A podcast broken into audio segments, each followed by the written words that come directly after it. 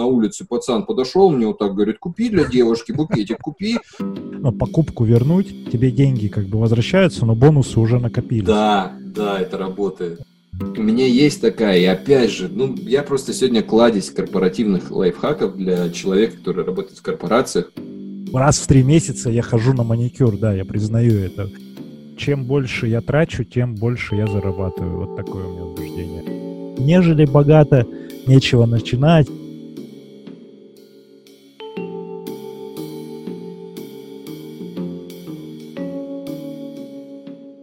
Всем привет, друзья! Буддист Гедонис, подкаст, выпуск 1029. Сергей Черепанов.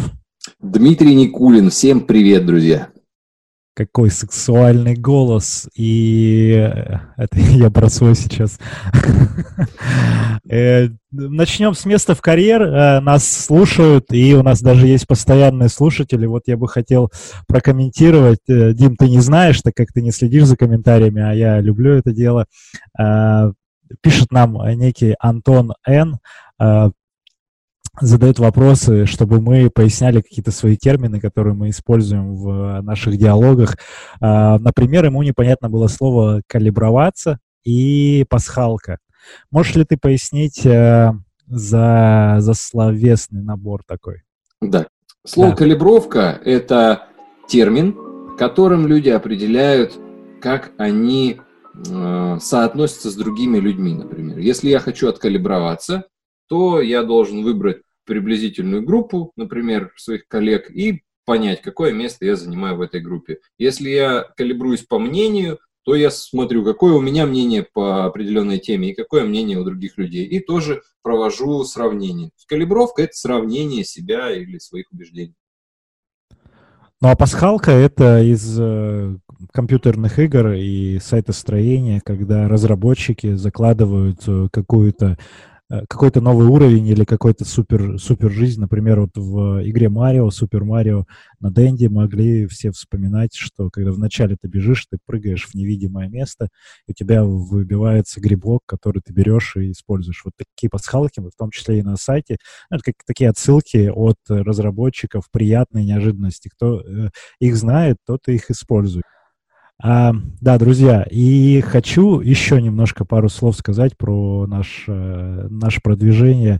Мы теперь есть точно на всех платформах, SoundCloud, iTunes подкасты, э, мы есть даже в Яндекс Музыке, мы, мы есть на Ютубе, и для вашего удобства вы можете слушать где угодно, но не забывайте, пожалуйста, комментировать, ставить э, звездочки, лайки, какую-то обратную связь нам давать, чтобы мы продолжали это делать именно калибровались, э, калибровались относительно вашего мнения, но и э, чтобы у нас, э, нас куда-то выше двигалось, чтобы эти идеи, ну, если вам интересно, вы могли их дальше продвигать. Сегодня тема Тема деньги. Простая, простая. Простая. Я бы хотел начать с того, что я вот до нашего подкаста слушал, э, точнее не слушал, а пошел в сайт и смотреть среднюю зарплату э, россиян э, в 2019-2020 году. Есть у тебя сходу какой-то, Дим, комментарий относительно цен? и цифр вообще. Да, есть. Сразу вот как бомбардировка идет, СМИ и всем какое-то число 37 тысяч. Вот на слуху именно из облака моих ощущений э, вот этих СМИ. 37 тысяч, как, как тебе такая цифра? Ты ее, от, ты, ты ее как раз э, калибруешь относительно э, России всей, правильно? То есть ты думаешь, да, ну как да. ты слышишь, Росстат. что в России... Я использую такие понятия, как Росстат, опрос общественного мнения, по данным в ЦИОМ, Левада-центр. Это как мантры, которые должны обывателю сказать, что верь вот в это, вот, вот в эту фразу. Хотя я думаю, что это завышенное число. Средняя зарплата 37 тысяч, я думаю, это завышенное значение. Ну, смотри, в 2020 году МРОД был принят 12 э, 130 рублей. Это минимальный размер оплаты труда. Это как раз в среднем по России, от регионов там плюс-минус э, в рублях колеблется. А цифры, ну, то есть э, государство предполагает, что на 12 тысяч рублей можно прожить э, месяц, да, при, при, при каких вообще раскладах? Как это? Ну, Не я смешно думаю, ли это? Я думаю, что это должен быть постсоветский человек, у которого уже после Советского Союза осталась своя квартира, которую он приватизировал. у него достаточно стабильный рацион, тоже приближенный к советскому. Возможно, даже там есть дефицит каких-то основных продуктов.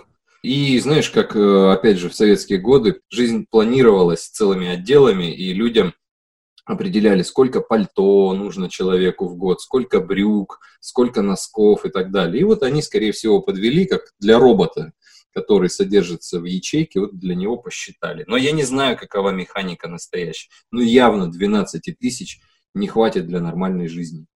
Это вот мое мнение. Ну, да, я с твоим мнением тоже согласен, что вот такой цифры э, нам не хватает, и ну, это можно, например, на уровне там пенсии родительской. Э, ну, у меня мама получает пенсию какую-то тоже, и там не сказать, что супер, э, супер богато и э, качественно живет без ну, сторонней помощи. Ну и, соответственно, эти цифры, вот они есть, да, 12 тысяч, а есть другая цифра, которая по статистике, вот как раз Росстат, который ты слышишь, относительно тоже разных городов и регионов, там все откалибровано. А Московская область, ну, раз мы где-то здесь рядом находимся, в Москве конкретно, то Московская область 42 600 рублей, а Москва это 60 6880. Причем такие цифры всегда кругленькие какие-то с копеечками. Вот. Ну и, соответственно, это самые высокие, ну, одни из самых высоких зарплат. Там есть Ханты-Мансийский округ, еще и Малоненецкий. А, и помнишь, э, новость. Почему это форсят каждый раз? То есть говоря про среднюю зарплату и говоря про то, что, э, например, россияне бы кайфовали, если бы там, получали бы, например, там 102 тысячи. Причем такая цифра, она какая-то тоже там плюс-минус какая-то. Вот э, зачем, как ты думаешь, почему это происходит? Ну, я объясню. Просто я понимаю, почему ты спрашиваешь. Мы общались с тобой на эту тему. И да, да. зачастую в СМИ публикуют на ленте.ру или в каких-то э, новостных агрегаторах публикуются такие новости вспышки. Россияне сказали, сколько бы они хотели получать денег для полного счастья. Ну и, в общем, ты открываешь эту новость, смотришь, что там. А там какая-нибудь 65 тысяч рублей для одного, в расчете на одного россиянина, россиянину бы хватило для ощущения полного счастья жизни. Я думаю, и опять же, это мое убеждение, что это некие потолки, которые навязываются людям сверху.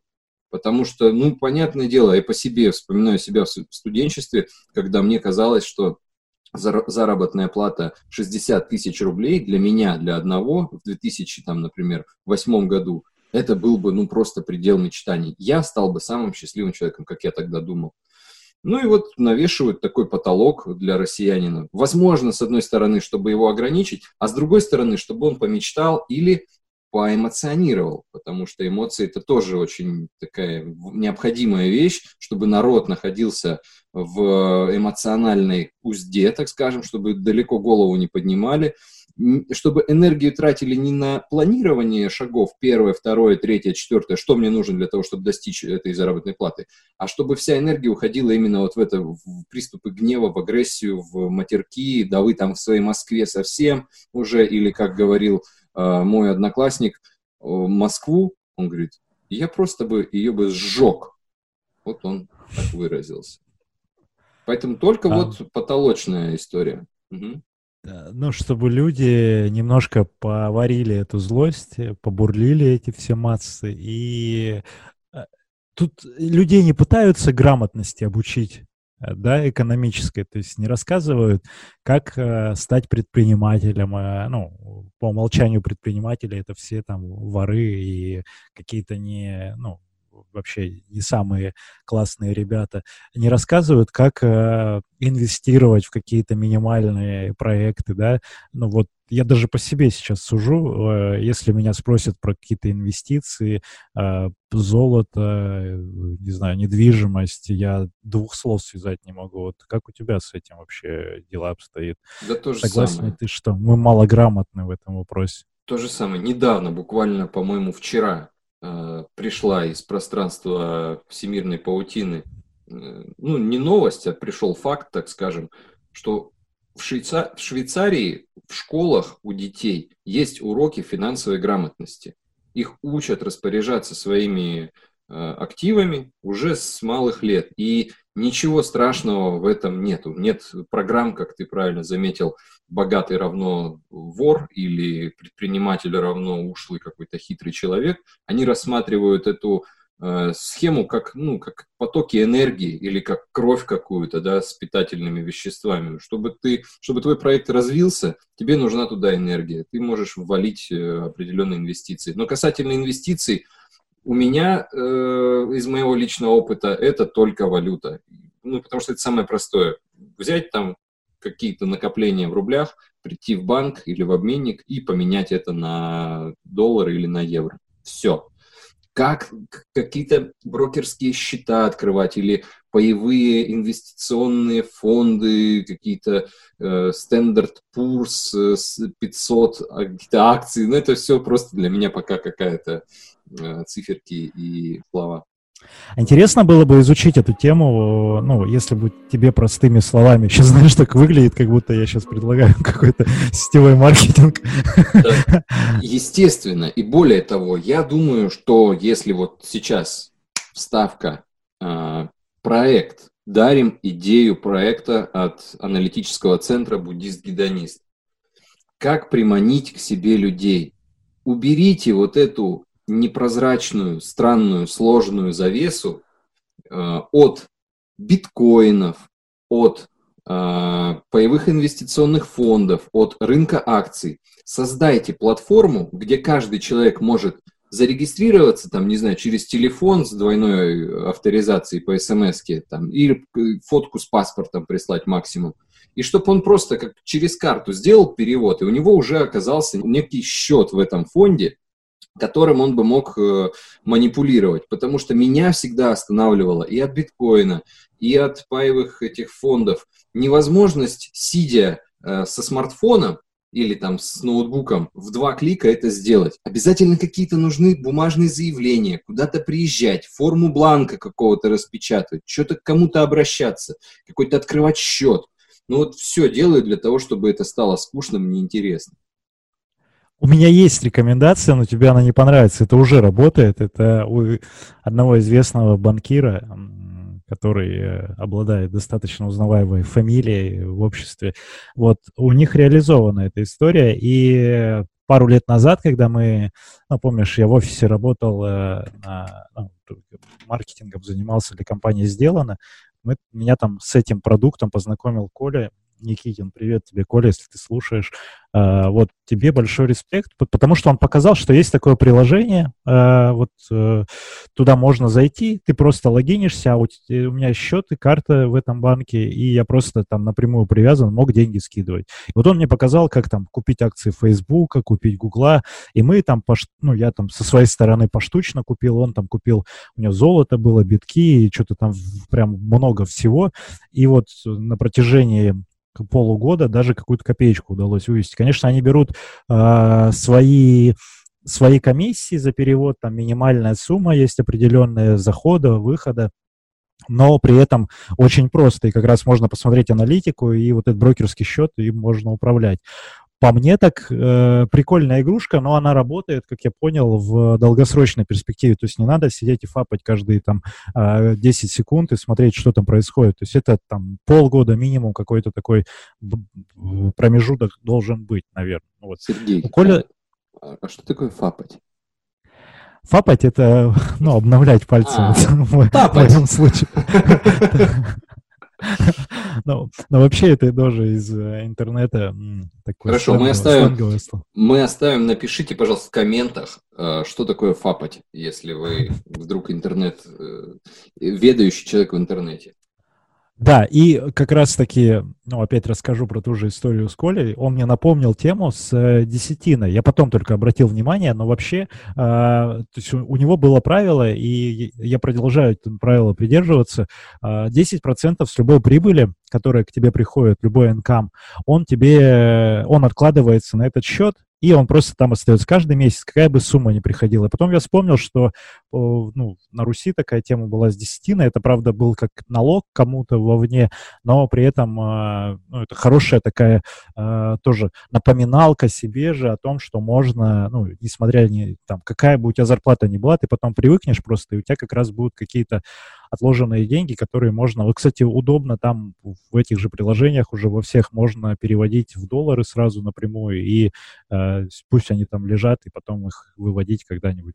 Но у меня страх, кстати, в этих приложениях, что вот денег, ты, ты не видишь этих денег, как это? Ну, просто счет так в любой момент, хоп, это закроется все, и, и чё? И куда вот ты пойдешь? Например? История сразу вспоминается, тоже найденная в интернетах много же рекламы всякой крутится, особенно когда ты там ищешь, в каком банке счет открыть, сразу тебе, ты, тебя таргетят по этим запросам, да, да, и да. ты получаешь эту кучу всего.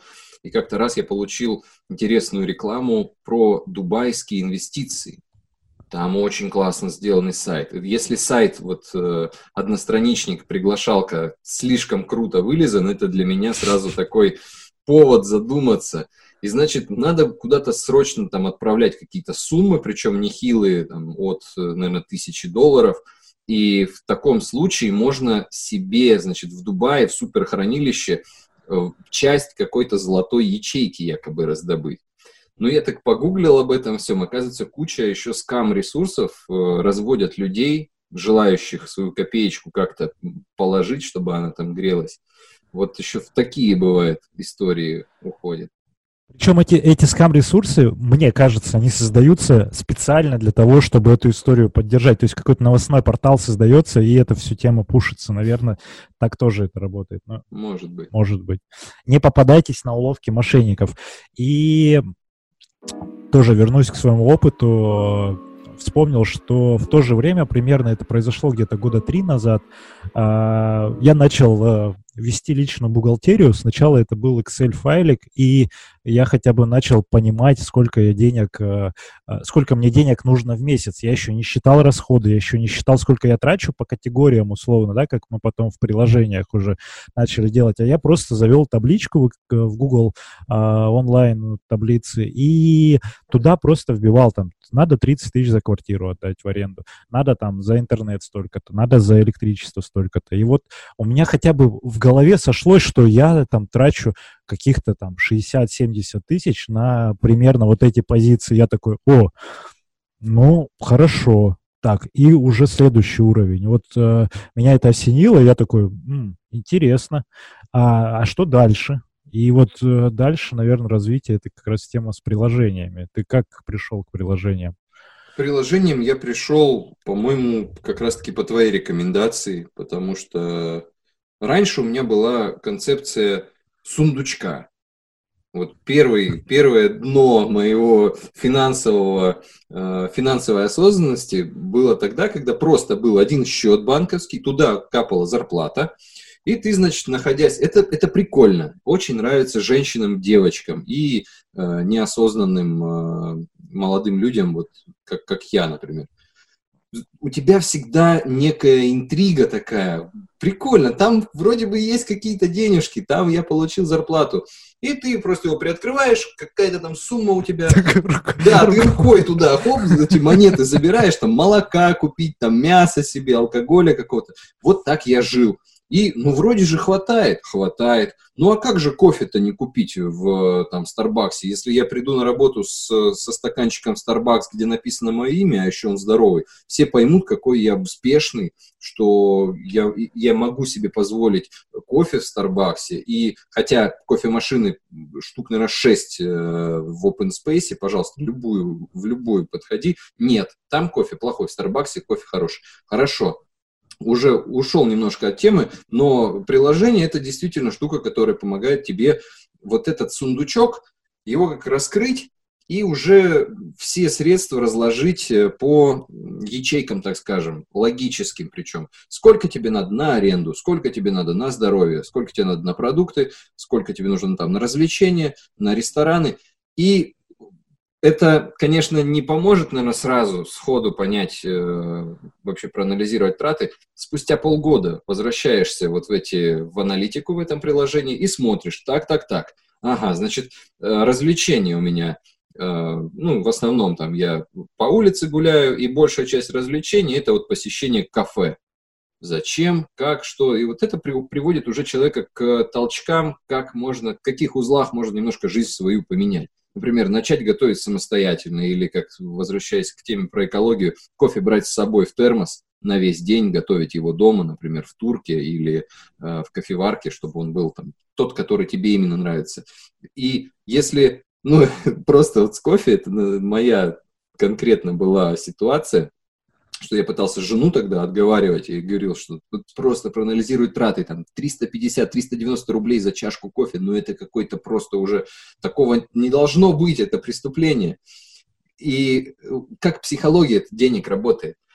390 за чашку кофе это нормально, ну, вкусненький такой, карамельный, как я люблю, а за 1500 килограмм зерен купить себе на два месяца, которого хватит тебе там на, наверное, на 100 эспрессо, ну, сюда еще нужно добавить кофеварку, например, какую-то ну, простую, понятно. гейзерную за 2000. Но это, раз, но это никто, на перспективу никто не считает. Да. Смотри, ты добавил гейзерную кофеварку к тем виртуальным зернам, которые мы еще не купили. И они, в принципе, примерно в 10 кофе в Старбаксе уложатся, как мне кажется.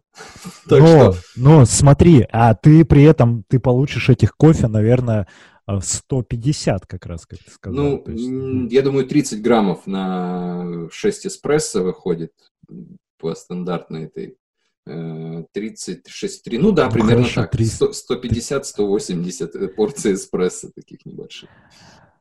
Так, и с кофе ну, как решился вопрос? С кофе вопрос решился отказом от кофе. У меня все очень радикально.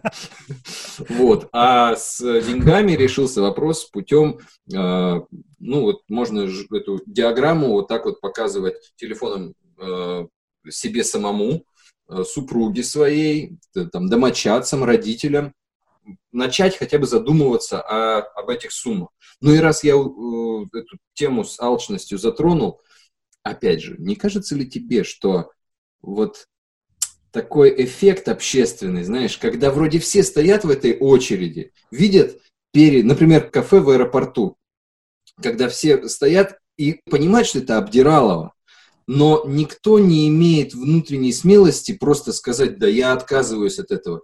И вроде бы какой-то ложный стыд показаться вот каким-то ну, скупым человеком перед другими людьми вынуждает тебя открывать кошелек, доставать эти деньги, класть. У меня такая точка зрения и даже, ну, я убеждение, что все эти инструменты придуманы, придуманы тонкими психологами, манипуляторами для того, чтобы денежки вынимать из человека, используя его нерешительность, малодушие, стыд, э, важность чужого мнения. Это это прекрасно осознавать и освобождаться от этого и говорить, да, во мне бывает иногда алчность, да, во мне бывает иногда бережливость. Блин, я вот опять про, меня продавили, я достал эти две тысячи там на какой-то букет на улице, пацан подошел, мне вот так говорит, купи для девушки букетик, купи, а я достал, ну ладно, вот достал, отдал. Осознанность в тратах финансов просто этого не позволит сделать. А, причем многие это э, еще хотят понтануться, и ну, тот же, а, то, то, то же социальное доказательство в аэропорту, например, ну, ну это по умолчанию в три раза дороже. То есть кофе по, сам по себе он очень маржинальный продукт, и а, себестоимость очень низкая у него, и там накручивают всегда. А кофе в аэропорту это, конечно, 350 или 400 рублей за тот же напиток, который 200 стоит, 150. Но вы что, у вас там какая-то особая экономическая зона? Не знаю, вы там налоги платите вообще или как это работает? Я открыл приложение, кстати, мы вот вернемся к приложению CoinKeeper. Mm-hmm. Нам не платили за рекламу, и тем более оно бесплатное, без э, премиум подписки. По-моему, ты тоже его используешь, да? У меня MoneyFlow. А, подожди. А, MoneyFlow. вот, зарекламируем два приложения. А, слушай, да, я почему-то думал, что CoinKeeper. Ну ладно, не суть. А, суть в том, что... Да-да-да-да-да. Сейчас. Блин. Вот тоже Показать? Я думаю, мы используем э, технологии а, EVM, и потом вот сюда всплывет твой, твой скриншот. Ну, суть, суть в чем? А, суть в том, что вот я здесь э, выделил себе категории, например. То есть каждый месяц уже на протяжении двух лет есть статистика. Э, я записываю любую трату, которая, ну, любая трата, в принципе, которая происходит. Потому что наличные деньги э, крайне редко использую и всегда, ну, зачастую плачу Apple Pay либо часами, либо телефоном, но э, даже карточки я крайне редко достаю. И каждый расход, он так убрякает, какое-то оповещение от банка при Apple Pay, и, собственно, я вот сразу по умолчанию сформирован паттерн, как я рассказывал про Инстаграм, когда я э, зависим от этого приложения. Здесь я тоже, ну, это полезная привычка. И вот, а, значит, на кофе в прошлом месяце у меня было потрачено, кофе, это я считаю где-то в, вовне, у меня было потрачено э, 4 тысячи рублей просто вот, чтобы взять с собой кофе, например. Ну, и примерно я могу калибрануться и посмотреть а, другие месяца, а, там, в декабре сколько это было, и вообще за все время, например. И оно примерно так и будет. То есть все те же в декабре было шесть с половиной тысяч рублей. У тебя прям есть категория именно кофе э, снаружи, да, когда ты покупаешь, да? Да. Угу. Все, что... Э, Кофейные зерна входят в эту категорию? если ты для себя. Кофейные зерна входят в категорию продукты. Uh-huh, а, uh-huh.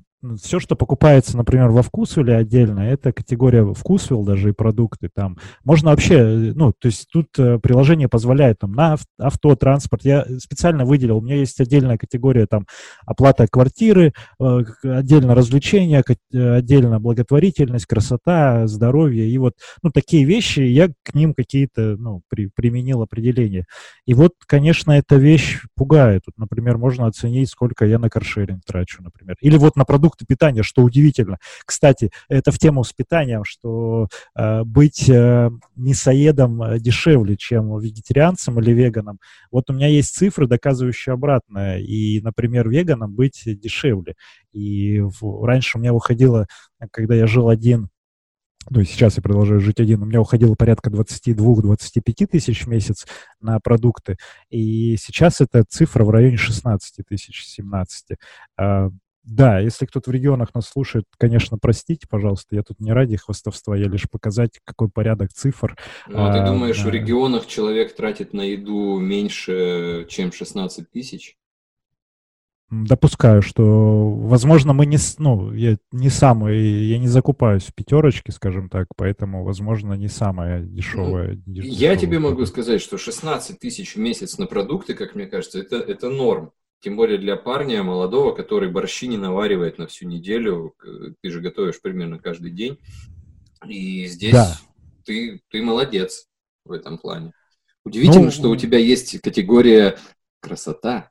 Я такую себе не, не заводил. Это очень большой Брат, она по умолчанию, она по умолчанию стояла, и категория красота включает в себя а, стрижку, и включает в себя какие-то услуги. Ну, раз в три месяца я хожу на маникюр, да, я признаю это, потому что там какие-то кутикулы удалить или что-то еще собственными средствами мне не хочется заморачиваться. Мне вот просто сейчас, приятно.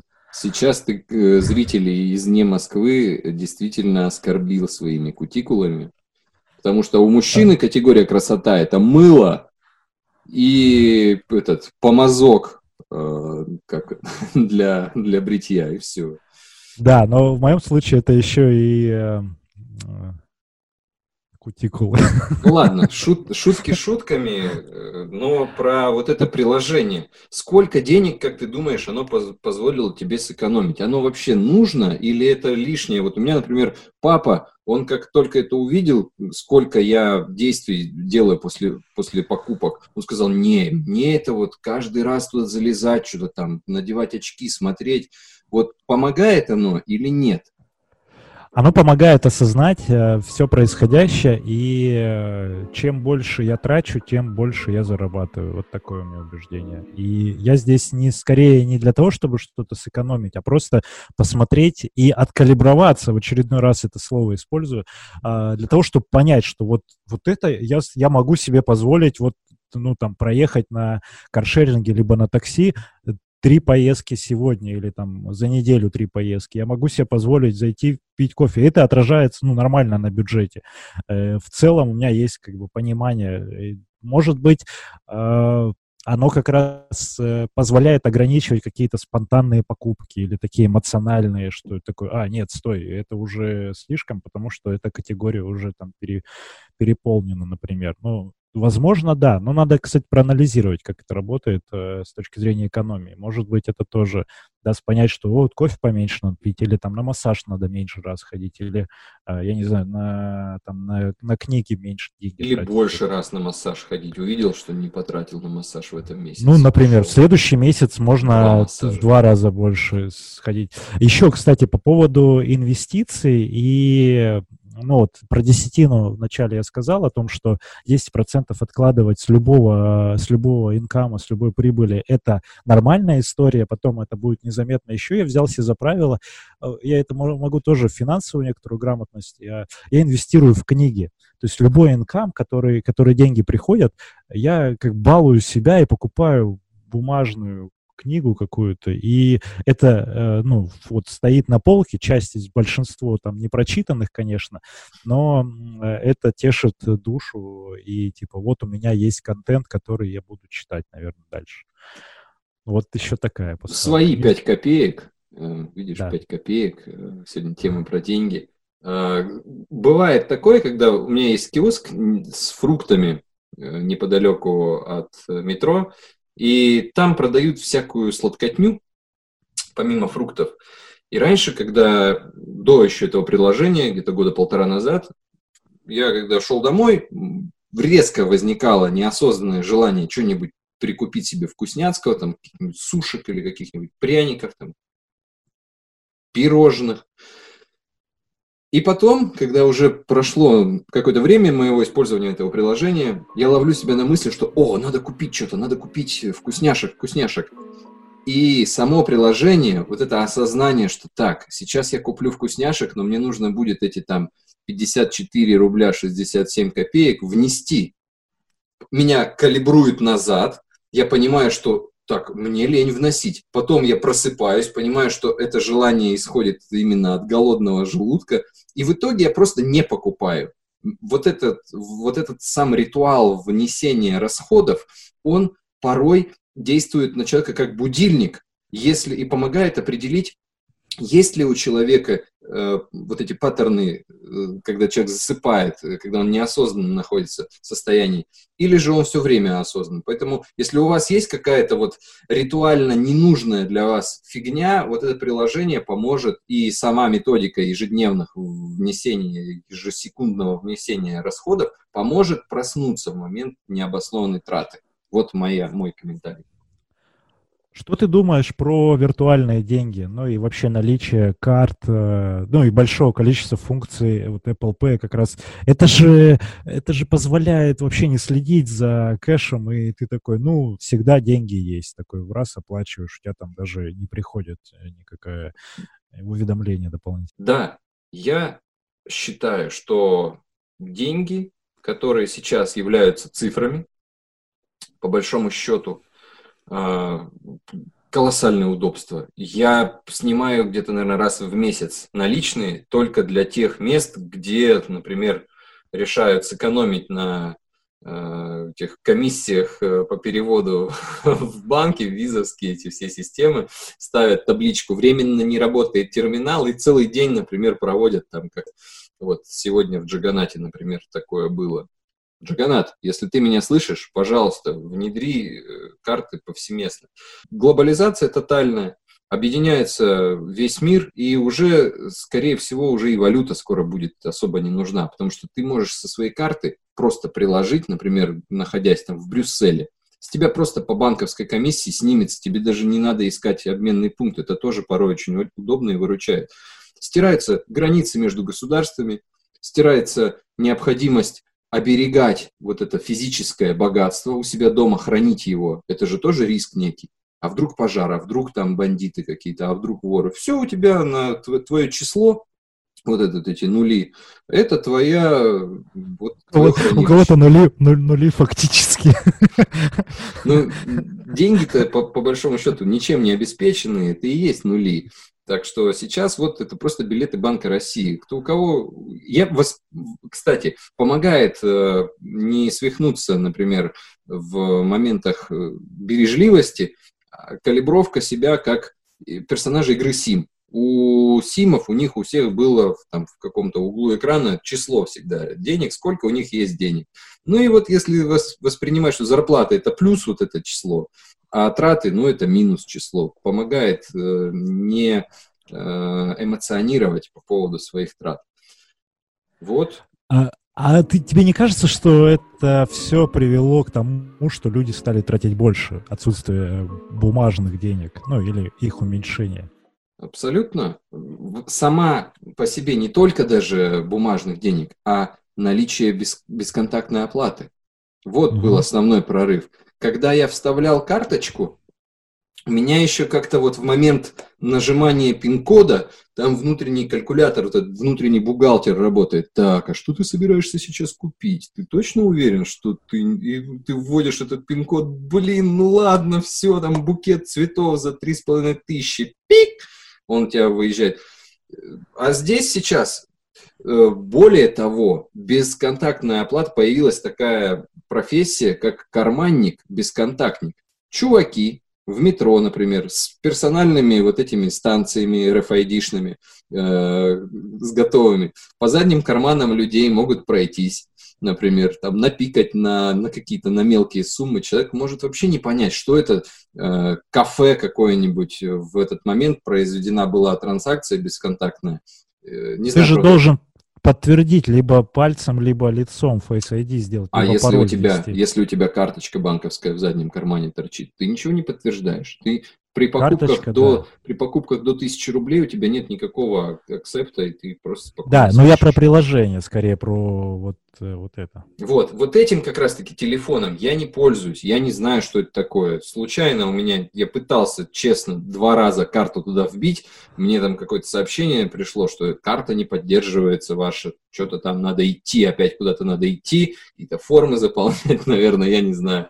Вот я, я решил это все забросить. Поэтому опять же, наличие наличных денег, наличие наличных денег и карточки с бесконтактной оплатой, ну, они, наверное, как-то человека все-таки чуть-чуть еще держат в, вот в этом седле, потому что мир будущего, который семимильными шагами к нам летит, мне кажется, это будет уже просто человек э, с, в 3D-очках, полностью, которого будут пичкать импульсы, и он только направо-налево будет свои вот эти кредиты, э, ну, я думаю, название мировой валюты будет credits, э, своими кредитами будет расплачиваться, и, в общем, уже совершенно пропадет любое понимание, что происходит, э, куда мы, как говорится, куда мы катимся.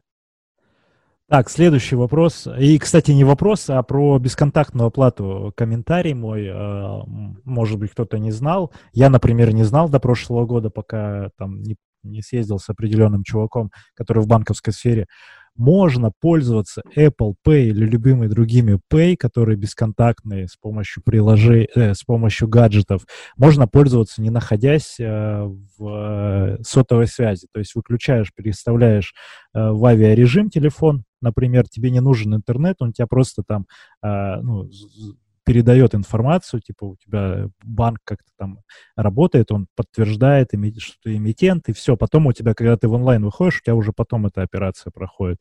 То есть не нужно, можно просто вот э, в авиарежим поставить телефон и ходить оплачивать в любой стране, не имея даже сим-карты.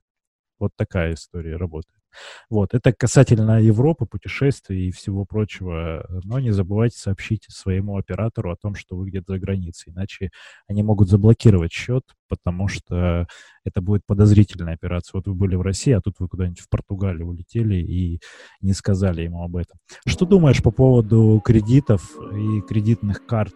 Э, как, э, ну, вообще, хорошая тема, плохая? Как, какое у тебя мнение на этот счет?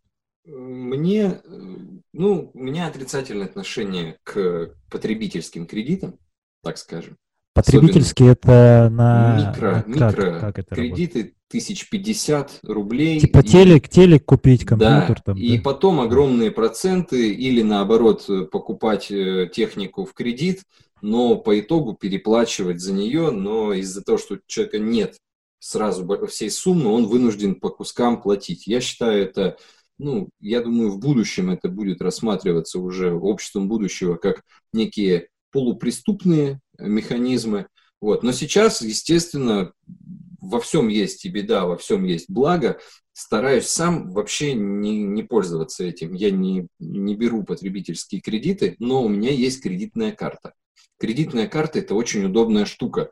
Э, у нее 55 дней без комиссии, по-моему, ты должен вернуть средства у тебя не будет никакой оплаты за это. То есть ты можешь использовать деньги банка для своих нужд, возвращать их потом, и все будет нормально. Это must-have. Я ее получил именно когда ощутил острую необходимость э, в командировках. Особенно если это заграничная командировка, тебе нужно самому заплатить за какой-нибудь там отель на две недели сразу. И а компания возвращает тебе деньги только там, например, спустя ну, какое-то время, там, две недели. И вот этот гэп временной, ты же не будешь в свои деньги залезать, особенно если ты только-только, как я тогда, только-только устроился в эту компанию, мне сразу там какие-то командировки, но у меня физически таких не было средств, чтобы купить и билет, и отель этот, это как там, я не помню, там около, наверное, 100 тысяч необходимо было потратить. И в этом плане банк очень хороший, как сказать, посредник, он может предоставить средства э, для этого. Мои 4 копейки касательно кредитных карт. Я за использование кредитных карт именно в формате э, ну, вот, проведения транзакций в течение там, беспроцентного периода.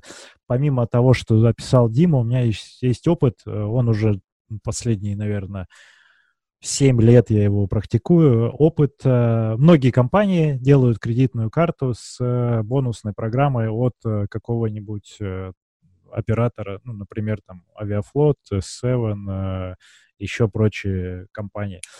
Во-первых, можно заработать кэшбэк, ну, крутя эти деньги. Во-вторых, можно заработать мили, которые можно использовать в дальнейшем на покупку билета. Любые операции, я взял за практику тоже, ну, все, что я не трачу в течение там 30-40 дней я вот кручу через, через карту, и раз там в 40 дней примерно я закидываю ну, со счета на счет, просто перевожу деньги, и те бонусы, они идут в счет миль. Например, там S7 есть, э, и есть э, еще там какие-то мили, на, которые возвращаются деньгами. Вот ты накопил там 15 тысяч миль, купя билеты какие-то или оплачивая путешествия, и вот тебе эти 15 тысяч миль потом в, в один к одному примерно вернулись в рублях обратно на это. Я не понял, а как ты говоришь крутить э, эти деньги? Какие-то ну, ты, суммы? У тебя, крутить? есть, у, тебя, у тебя есть сумма, ну ты все так. оплачиваешь кредитной картой. А, вот что ты имел в виду. Я Любую думал, что если вдруг у тебя осталось после э, всех расходов там 50 тысяч рублей, например, в месяц, э, в какой-то период, то ты можешь куда-то их там перевести со своего счета с одного на другой, и у тебя будет уже кэшбэк. Я поэтому переспросил. Не, можно, можно и так делать, но это там махинация. Я пару раз такое проходил, когда ты можешь возврат, э, ну, покупку вернуть, тебе деньги как бы возвращаются, но бонусы уже накопились. Да, да, это работает. Так, так это работает, нужно просто там, ну, знать куда, то есть целенаправленно я так, конечно, не mm-hmm. делаю, а если такая возможность есть, ну, там, отмена букинга какого-нибудь, когда ты что-то бронируешь, или там, ну, ну, какая Тетя кассир в М-видео, например, у тебя может быть. Да, 15 тысяч лишние пробило на телевизор, который ты купил. А, так что кредитные карты – это классная история, нужно пользоваться многими бонусами, и можно копить, можно получать кэшбэк, можно копить мили и пользоваться в, в оплату путешествий.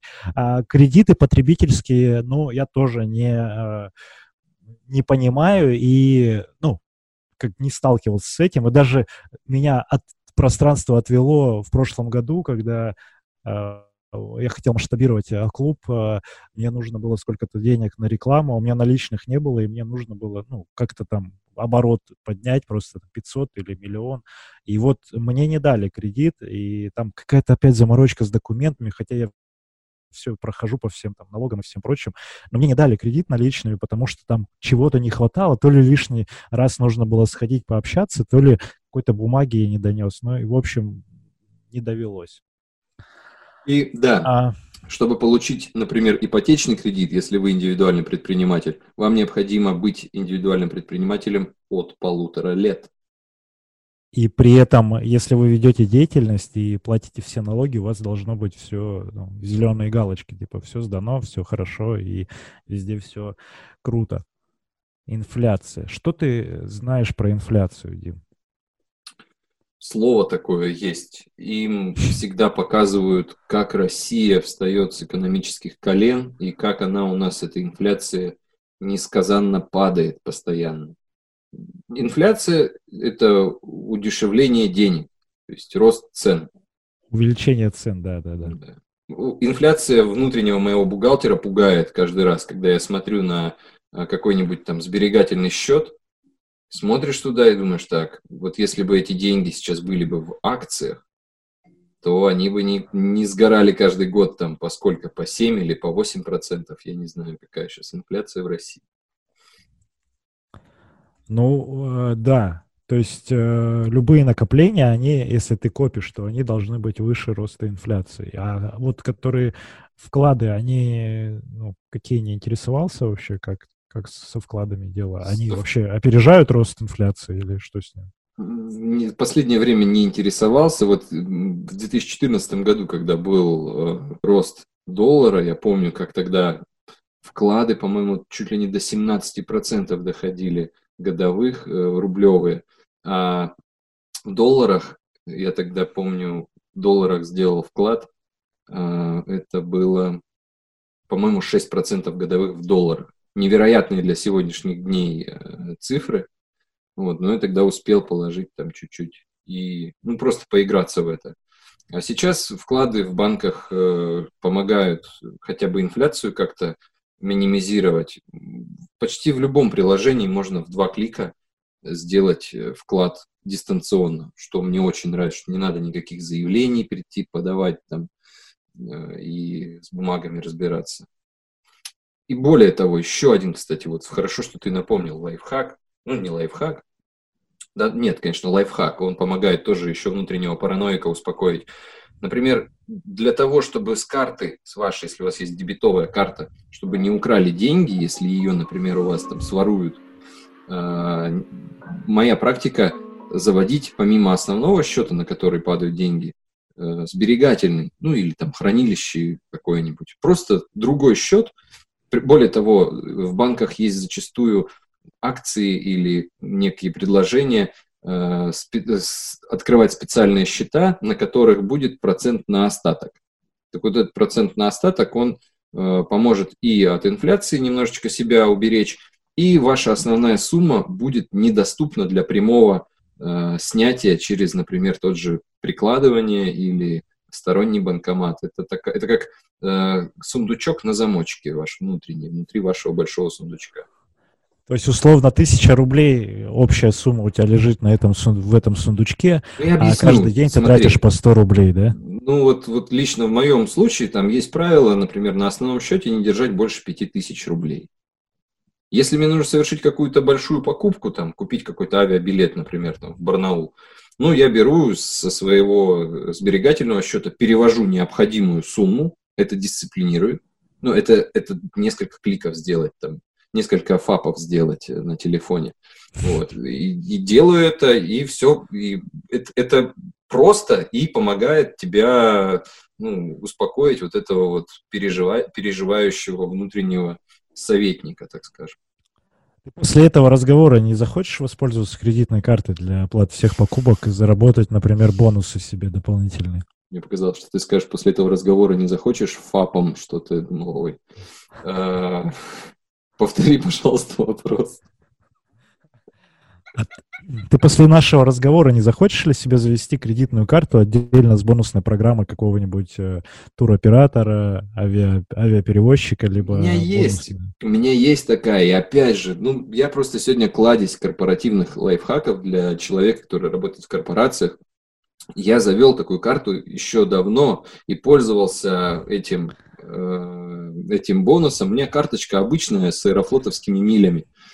Помогает, если ты едешь, например, в командировку куда-то, ты, ты платишь сам там, за отель или за, за билет, э, за авиабилет, за такси, то есть большие у тебя траты постоянно, ну так используй вот ее. Компания тебе вернет все эти деньги, а бонусы, которые пошли за вот эти расходы, за большие, они все упадут тебе на счет. Поэтому не знаю, как сейчас. Возможно, кстати, это тоже тема для анализа, но это уже, наверное, каждый слушатель там индивидуально карандашиком посчитает – Просто бывает, что кэшбэк, он больше может его упасть тебе, и на деньги, которые у тебя с кэшбэка, ты можешь купить билет, просто обычный билет. И это будет выгоднее, чем за мили покупать, потому что в, у обывателя в голове есть а, вот мили это только единственный способ приобретения билета, значит, мне нужно вот только мили. Ты можешь посчитать, потому что по милям есть вот такое предложение, по кэшбэку такое. Может быть, по кэшбэку у тебя еще после этого билета, во-первых, мили не всегда билеты доступны, и они там уже сам авиаперевозчик решает, куда тебя пускать по милям или нет.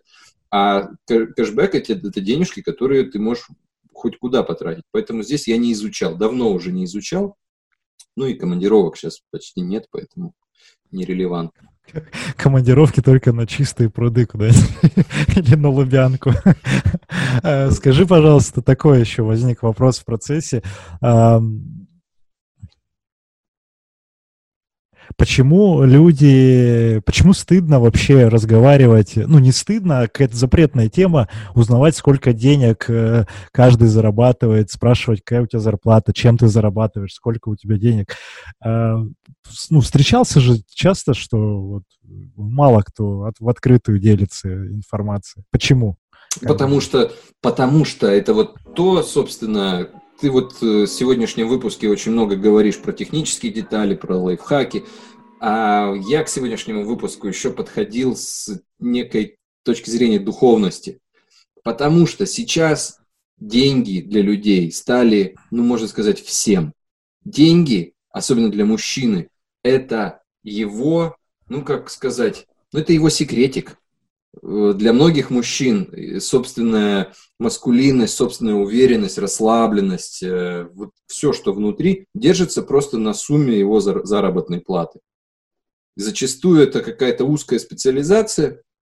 Человек за то, что вот он разобрался там в какой-то сфере, получает очень много, например, денег, а другие качества свои, какие-то там умение общаться с людьми, человеческая доброта, не знаю, чувство юмора, это все может пропасть так и получается, что если кто-то узнает твой самый главный секретик, то есть что внутри тебя, вот, вот эти вот вся агрессия или напыщенность, зачем она стоит, за какой суммой? Естественно, тебе станет страшно, потому что э, признаться в этом, это, во-первых, раскрыть все карты, значит, что там никакой больше загадки нету у тебя. Э, потом другие люди поймут, как стать круче тебя, надо всего лишь заработать чуть побольше денег, и ты тогда уже внутри опустишься вот в этом вот в рейтинге. Ну, плюс я еще вычислил, что для мужчин очень важно это, именно соревноваться, кто больше зарабатывает. Ну так здесь ты должен в открытую говорить, что у меня там 200 тысяч в месяц, и ты ходишь и трясешь этими цифрами, ну, во всем проявлении. Или там у меня 50 тысяч, и ты такой... Чик, Именно для этого и созданы а, марки автомобилей, бренды одежды, а, какие-то шубы. А. Но это не искренняя тема, это же кредитная история зачастую. Именно для этого кредиты тоже созданы. Это все психология, человеческие, э, человеческая мотивация, желание постоянно конкурировать и вылезать вот своей головешкой выше других голов, чтобы тешить свое эго. Вот такое, такое мнение. И вообще эту тему, если раскрывать, то раньше для человека, ну, например, вот на Руси, опять же, историю денег брать, э, у каждого из нас есть такая штука, что э, ну, например, дядя там тебе помог или какой-то сосед что-то сделал, но ты же не будешь, ты когда ему деньги будешь передавать, он скажет, не-не-не-не-не-не, только не деньги. Вот откуда это в нас? Откуда вот эта психологическая э, настороженность к деньгам в русском человеке вообще? И когда, например, деньги э, портят дружбу, Вот такие есть поговорки. Или деньги портят людей зачастую, когда человек, например, начинает слишком много уделять этой энергии, денег, внимания и забывает про личные отношения, про э, человеческий э, авторитет, который уже деньгами не зарабатывается. И на Руси, по моему, опять же, предположению, я думаю, в той Руси, которая была где-то тысячу лет назад, я думаю, что денег там не было вообще. Ну, бартеры. Так, бартеры, так взаимопомощь, шеринг какой-то, общинные пожертвования и в целом нестяжательство. Вот что послужило, как я думаю, базой для отказа от денег.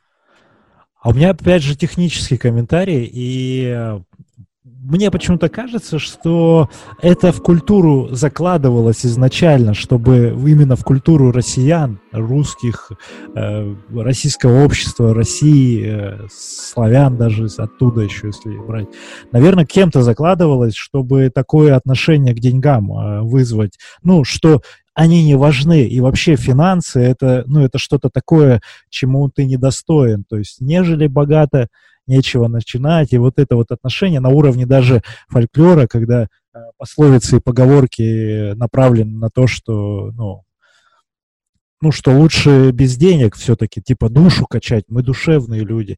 И от этого вот такая вот разница и в уровне жизни в том числе, и относительно западного общества, если говорить о том, там предприниматели, там уважают это, там прогресс, это все движется. А в России такие, ну, нормально, на 12 тысяч проживем. Сколько это в долларах? 30... А, О, это 200 долларов всего в месяц. Мне кажется, даже в Европе, в самой такой э, э восточной, наверное, пособие для безработных, и то больше. Да. Ну, опять же, я здесь, это долгая тема, наверное, для следующих там выпусков. Я считаю, что случае, если мы рассматриваем страну целиком и речь там про инвестиционный климат, про развитие предпринимательства, здесь не только все держится на вот этих программах, которые забиты людям в голову, здесь еще и политику нужно тоже рассматривать, поэтому не все так просто, я думаю. Если бы была цель поднять э, предпринимательство в России, а она была, у, ее э, реализовал лучше всех Ленин, Владимир Ильич в момент новой экономической политики. Они осознали после 2017 года, что э, не готова еще плановая экономика, и решили вернуться к рыночному механизму. И у них тогда страна просто взлетела. Там был червонец с золотом обеспеченный, они все четенько сделали, они приподняли вот эти частные э, не, не, не знаю, как их там называли, артели или кооперативы какие-то. И вплоть до 22 года все это перло очень, очень классно. Там Непманы появился как целый класс. Это пример того, что не в, менталь... не в менталитете дело. Э, свои бриллианты в любом народе найдутся, и предприниматели, толковые головы. Вообще от стереотипов, я считаю, таких следует отказываться. И люди на все способны. Только дай им почву для того, чтобы они росли. Вот так.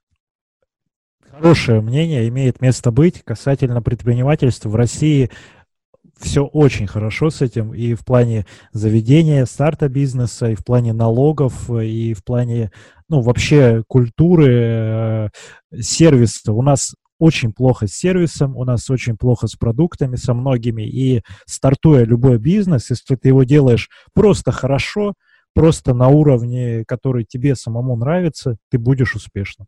Если ты еще немножко там э, подключишь фантазии какой-то, ты будешь успешен еще больше, потому что ну, культура сервиса, наверное, на уровне ну, сейчас чуть повыше, но в целом не очень высокая. Типа там спасибо, пожалуйста, позвонить, обратную связь. Почему, кстати, стрельнули вот эти темы с э, разными тренингами, когда там люди-то рассказывают базовые вещи о создании бизнеса. Там ты просто сходи в налоговую, ты запусти, открой сайт, ты сделай это шаблонно, ты просто прими звонок, ты позвони 10 людям, одному ты продашь, вот за, заработаешь.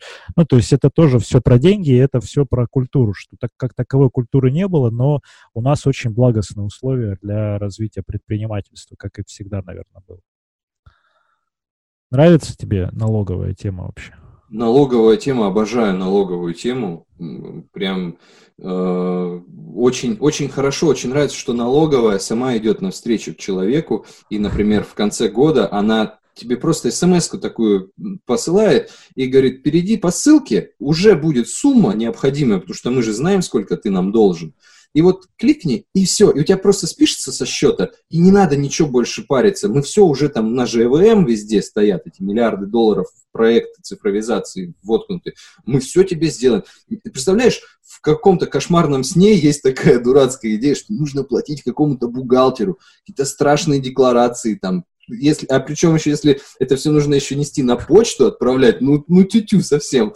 А если ты еще ошибся в коде в каком-то, то тебе это все, тебе даже никто не, ска- не скажет, представляешь, какой бывает вот кошмар, выдумывают. И потом еще, еще могут и счет заблокировать. И... Они блокируют счет, а еще они бывают, реквизиты своих счетов меняют, и ты им уже, ты отправляешь на старый, а они говорят, а извините, мы тут в газете вот уведомили по закону всех, что вот счет, счет сменился, вы красную зарю не читали, к сожалению. А вы, в, вы в пустоту отправили, просто цифры такие. А это уже не, не волнует. Вы просто нам не отправили. Вы куда вы отправляли, это там разбирайтесь. И, и если ты им позвонишь, то там женщина будет, а она вот уже такая, знаешь, она, как эти она римские гладиаторы.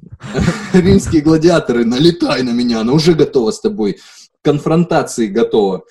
Ну, когда ты с ней спокойно разговариваешь, уже, конечно, там человечность проявляется. В общем, тема налоговой, я очень хочу, чтобы наш вот премьер-министр, да, сейчас вот э, Мишустин, или как у него фамилия, он же глава, э, бывший глава Федеральной э, налоговой службы, как, как говорится, надеюсь, что действительно все так же четко будет у нас в правительстве. Все надежды на вас.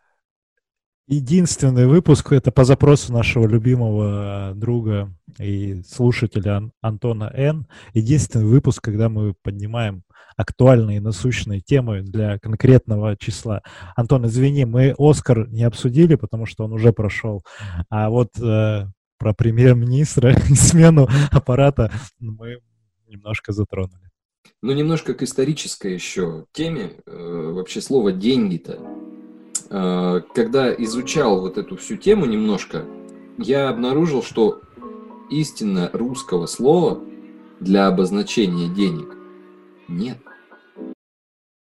Деньги имеют, по-моему, тюркский корень или какой-то казахский. Ну вот э, казахская валюта тенге или тенга. Тенге.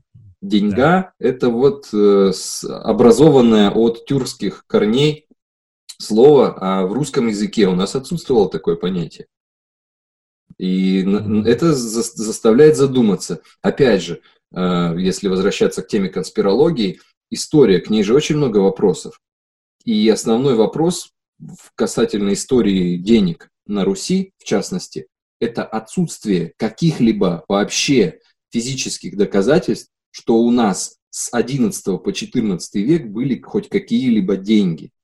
Единственное, что находили, это маленькие такие слитки серебра, как, ну, как брикетики такие, э, как размером с эклер, вот хорошее сравнение. Э, их называли рублями, потому что якобы рубили топорами, серебро, что топорами рубили. Ну, у меня очень много вопросов, в общем, к официальной истории. И действительно, монет с 11 по 14 век никто не находил. Это накладывает еще больше вопросов на знаменитую вот эту красивую золотую Владимирскую, э, ну, как Владимир креститель Руси э, по официальной версии, якобы в его время была создана первая монета. Это супер качество. Это вот сейчас 2000-х, правильно? Нет, это в X веке э, на Руси якобы была первая монета, изготовленная э, Владимиром. И качество этой монеты настолько высокое, что такое ощущение, что уже был колоссальный опыт в этом и мастера. Хотя потом следом там показывают монету какого-нибудь 11 века, она вся кривая, косая, на ней очень крупные буквы, сделаны таким топоровым методом. То есть вопросов очень много. Пытались ли сфальсифицировать или наоборот чужие деньги э, пытались выдать за свои, и мне вот от этого как-то некомфортно, потому что сидишь, читаешь книгу и думаешь, блин, вот я сейчас вот это прочту, я могу этому верить? Или я кому расскажу, он мне скажет, что, слушай, ты какую-то чушь там прочитал. Вот. Ну и потом, опять же, эти названия, вот доллар, например. Это же ведь э, от э, Иоахим Талера название э, перешедшее. Так называемые Ефимки еще их называли у нас в стране. Когда хочешь захватить государство, наводни его своими деньгами и заставь людей в них верить. В общем, история денег тоже отдельная тема, очень интересная. И вот самое главное умозаключение, которое я для себя сделал, у русского человека нет слова, которое бы было русским, характеризующим деньги. Рубль я не беру, это ерунда, на мой взгляд. Как, как американцы, у них же на долларе написано «In God we trust», они по, имя Бога поместили на купюру в Бога мы веруем. И фактически сейчас деньги действительно стали Богом для человека. Я как-то раз глубоко вот эту всю идею анализировал. Получается, что я могу прийти вот к тебе, например, на улице, вот так тебе помахать пятитысячной купюрой, и ты будешь что-то делать, ты будешь тратить свое время, ну не ты конкретно, кто-то другой, просто лишь желаю... Вот за 5 тысяч я минут 20 на тебя могу потратить. Вот, и 20, значит. И я тебе скажу, вот поприседай это 20 минут для меня, да, и ОФП сделаешь, и, и получишь пятерку. Ну, получается, тебе не важен мой авторитет, тебе не важно, знаешь ты меня или не знаешь, тебе не важно, вообще ты меня увидишь в будущем, или кто я, какое у меня отношение. Совершенно получается у людей отсутствие вот этой эмпатии, деперсонификация, вера лишь только в циферку, которая написана на вот этой купюре. Я размышлял над этим, получается, что можно загнать общество в конкретный тупик. Тема про э, энергию, обмен энергией, вот э, тот же тот же случай про мое появление э, тот же случай про появление в моей жизни э, каких-то бомжей, ну, не побоюсь этого слова, и людей просящих. Э, ну, за, я думаю, что у каждого из нас есть такие персонажи, которые э, приходят и говорят, э, ну, или стоят у метро, или где-то еще, там, дай копеечку на хлеб, на булку, или, ну, на что-то не хватает. В какой-то момент э, я ну, всегда не обращал внимания, блокировал эту историю, э, то есть наушники, там куда-то мимо проходил. И вот э, в какой-то момент меня пере, переключило, я такой, о, а я повзаимодействую с этими людьми. Ну, я как бы готов там дать 50-100 рублей, это не проблема. Э, бумажная купюра какая-то есть в любом случае. Э, и начав взаимодействие с этими людьми, я понял, что вот, ну, делясь вот с просящими энергией, вот в виде того, что они просят денег, да, можно получить в обратку э, ну, сильно больше, например. То есть не, не от них конкретно, а потом тебе придет. Ну, вот как э, не, ну, надо не ожидать в этом случае ничего, ты просто отдаешь, безусловно, и не ждешь того, что, типа, я сейчас полтинник инвестировал, так, и мне через неделю тысяча должна прилететь. Два Нет, не так это придут. работает. Да, два, два бомжа придут. Нет, это, во-первых, бомжи пропадут, когда вы начнете к ним, а, а, ну, как-то лояльнее относиться, потому что, а, ну, я проверял тысячу случаев э, из, из, из многих рассказов, что так работает. По крайней мере, вот у меня такой опыт, и я думаю, вы на себе тоже ощутите. Когда вы начнете с ними взаимодействовать, вам либо какая-то прекрасность покажется э, в виде, там, бомж играет на скрипке, например, или на губной гармошке классную композицию, или он какую-то историю веселую расскажет, или он что-то еще сделает. И ты, ты с ним, ну, ты получишь этот опыт, и такой, о, интересно, запишу куда-нибудь себе там на, на подкорку, потом это где-то, может быть, применю, или кайфану в моменте. Вот. И потом они, в принципе, пропадают и не обращают на тебя внимания. Так вот, обмен энергией в виде вот таких вот э, благотворительностей, ну, в каком-то виде, да, не говоря об этом публично, не ожидая чего-то в ответ, оно, по крайней мере, для меня работает. Потом это приходит в виде каких-то интересных проектов, либо ну, доходов дополнительных, чего-то еще. Вот, какой у тебя, Дим, опыт с этим? Считаешь ли ты, что стоит э, делиться энергией в таком виде или как-то по-другому вообще? Я считаю, что все вокруг едино, и помогая ближнему, ты помогаешь сам себе. Я сам человек, страдающий тревожностью, и зачастую переживая о том, что, а как, что, а если доллар рухнет, сам доллар, что если ФРС США объявит всем, что на самом деле госдолг там перекрыт и все, а так, ну, это же может коллапс случиться. Вот иногда засыпаю с такими мыслями. Потому что все держится только лишь на вере людей в эти бумажки. Убери бумажки, мир убежит вообще в пещеру. Безусловно, как любой просящий приходит, и ты ему помогаешь. А если он ну, спросит ну, какую-то конкретную сумму, готов ли ты вот, взаимодействовать? Это же ведь пространство. Вот ничего не бывает просто так, опять же. Если ты идешь по улице, и вдруг что-то происходит вокруг тебя, завлекающее, и именно прицельно тебя, что, эй, парень, извините, пожалуйста, молодой человек, там не, не найдется на, для компании, для честной компании, просто для культурного отдыха 37 рублей 64 копейки найдется, только здесь уже, ну, здесь уже включается игра, ты уже начинаешь играть. Ребята, а давайте там не на алкоголь, например, а вот пойдете там поесть себе, купите что-нибудь там, насладитесь, или просто там слово благое скажите какое-нибудь хорошее, и вот и вам добра. Внутри после этого появляется какой-то, не знаю, заряд такой, что вроде э, эти же люди, они вообще самая незащищенная прослойка населения. У них ни работы нет, ни уверенности в завтрашнем дне. Какая, если меня тревожность это доводит там порой до приступов, у них-то вообще тогда что в голове происходит? А они все равно живут, и, и им помогать это благо. Так мне кажется. Но в то же время э, есть э, группы лиц, которые, например, э, ну, такие э, профессиональные попрошайки, вот к ним эти комментарии все не имеют отношения. Это там кто в метро сидит, ходит, ездит, колясочник, ну, прочие вот такие персонажи разводящие. То есть это их работа, и здесь не нужно под, поддаваться на жалость, целый бизнес, и, скорее всего, они даже многие зарабатывают больше, чем ну, многие из нас.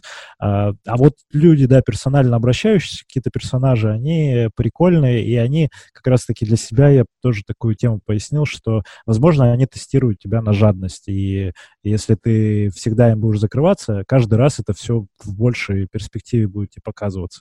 А если ты такой, да, конечно, вот не проблема, купи еды, но на бухло не да, у меня тоже принцип, то есть я, например, на если говорят, что купи бухла, я, например, лучше там куплю хлеба и колбасы, э, но, но не бухла. Это прям принципиально. То есть я на, на бухло не даю деньги, если другое, другая история какая-то, либо персонально, ну, там, хлеба реально купить, то хлеба, да. А на бухло нет. Я против такой поддержки госкомпаний таких. Вот. Хорошая тема. Энергия нужно обмениваться в любом виде, не нужно жалеть, и деньги, которые вам нужны, они в любом случае придут, и придут в том виде, в котором вы их попросите. Главное не стесняться и понимать, опять же, от желания зависит. Если ты не знаешь, сколько денег у тебя, э, сколько денег тебе надо, то э, как ты будешь столько зарабатывать, например, если ты не понимаешь, на что тебе их потратить, как вот э, случай был, что чувак говорит, э, где в чат рулетки, по-моему, что вопрос был типа, сколько тебе денег надо? Ну, миллион. А что ты на миллион купишь? «А, и все. И, ну, как бы, человек не понимает. Если ты не понимаешь, на что ты потратишь там тот же миллион рублей, у тебя хоть 20 триллиардов рублей будет, ты, э, ну, ты их просто ни, никак ими не распорядишься, они не принесут тебе удовольствия. Если ты понимаешь, что у тебя расходы на еду, на питание, вот тебе надо в отпуск съездить, вот тебе там ипотеку оплатить, например, ну, ты как-то цифры видишь хотя бы, что тебе сколько надо, то, конечно, все придет и окупится. Ну и вот наш выпуск близится уже к концу, и я хочу пофантазировать о будущем. Как ты считаешь, вот нас какая история ждет в будущем с деньгами вообще, с вот этим инструментом, с этой энергией? Какие-то будут изменения в обществе, в человечестве? Я за то, чтобы мы вернулись к системе бартера. То есть каждый получает по заслугам, и ну, ты как бы обмениваешься, ты можешь... И все вот в каких в сообществах там 100, 150 человек живут. Э, э, как, как ты назвал? Это слово есть? Коммун? Не коммун, нет, не коммун, а картель, картели, вот, а картели, да. Артели. Которые... Арте... А, Арт... Да, все взаимодействуют в артелях, и внутри них есть какая-то, ну, свой обмен. Хотя мы от этого вышли, но мне кажется, к этому должны вернуться, что ты... Хотя не знаю, наверное, не в этой системе.